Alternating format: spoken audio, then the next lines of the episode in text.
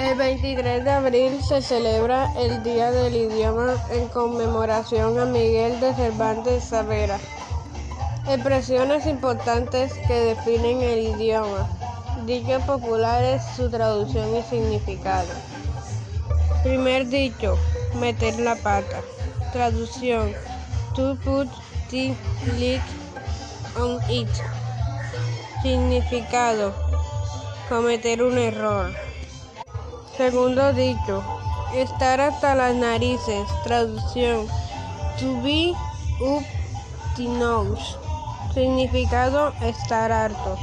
Tercer dicho, no pegar el ojo. Traducción, to lose sky and eat.